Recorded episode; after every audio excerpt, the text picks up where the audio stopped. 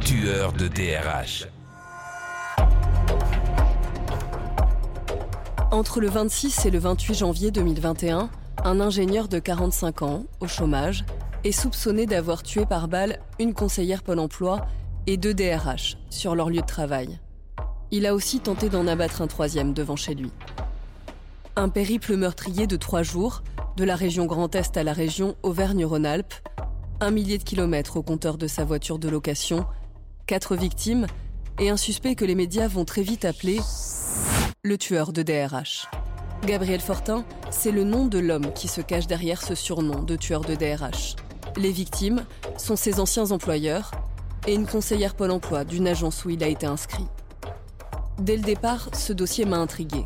Un fait divers dans le monde professionnel, c'est plutôt rare. Un fait divers qui implique quatre scènes de crime à 600 km de distance, c'est du jamais vu.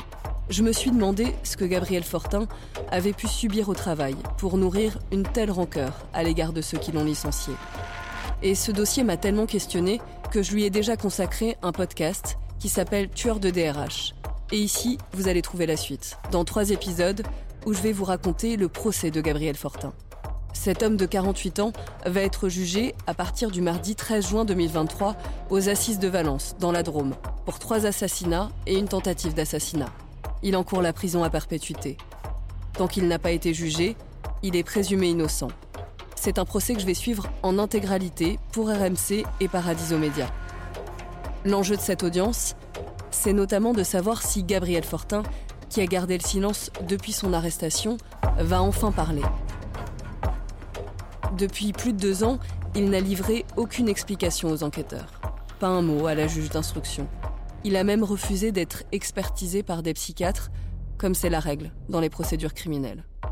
Mais le principe d'une audience, c'est que tout peut changer.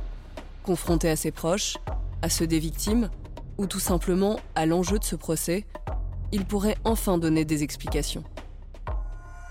Derrière ce surnom de tueur de DRH, il y a quatre victimes. Trois mères de famille, trois professionnels accomplis. Estelle Luce, Patricia Pasquion et Géraldine Caclin. Et puis il y a Bertrand Michel, le seul qui a survécu. Je vais donc essayer ici de vous raconter ces trois semaines d'audience. Ce qui va se dire dans cette salle du tribunal de Valence, ce que le président et ses deux assesseurs vont lire aussi pour permettre aux six jurés de juger un homme qui encourt la prison à perpétuité. Je m'appelle Marion Dubreuil, je suis journaliste judiciaire à RMC et je vous propose chaque prochain mercredi de suivre cette audience à travers trois podcasts à venir. RMC, tueur de DRH.